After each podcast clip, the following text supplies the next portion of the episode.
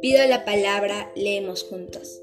Hola, soy Kiara, tengo 11 años, vivo en Cusco y les voy a leer un poema de Juan Gonzalo Rosé, titulado Letanía del Solitario. Cada tarde te pierdo, como se pierde el tiempo o la esperanza. Cada tarde definitivamente te pierdo, como se pierde la paciencia.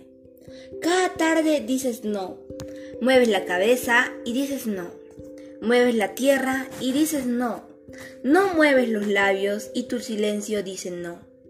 Infatigablemente, cada tarde mi café solitario oscurece el planeta. Gracias.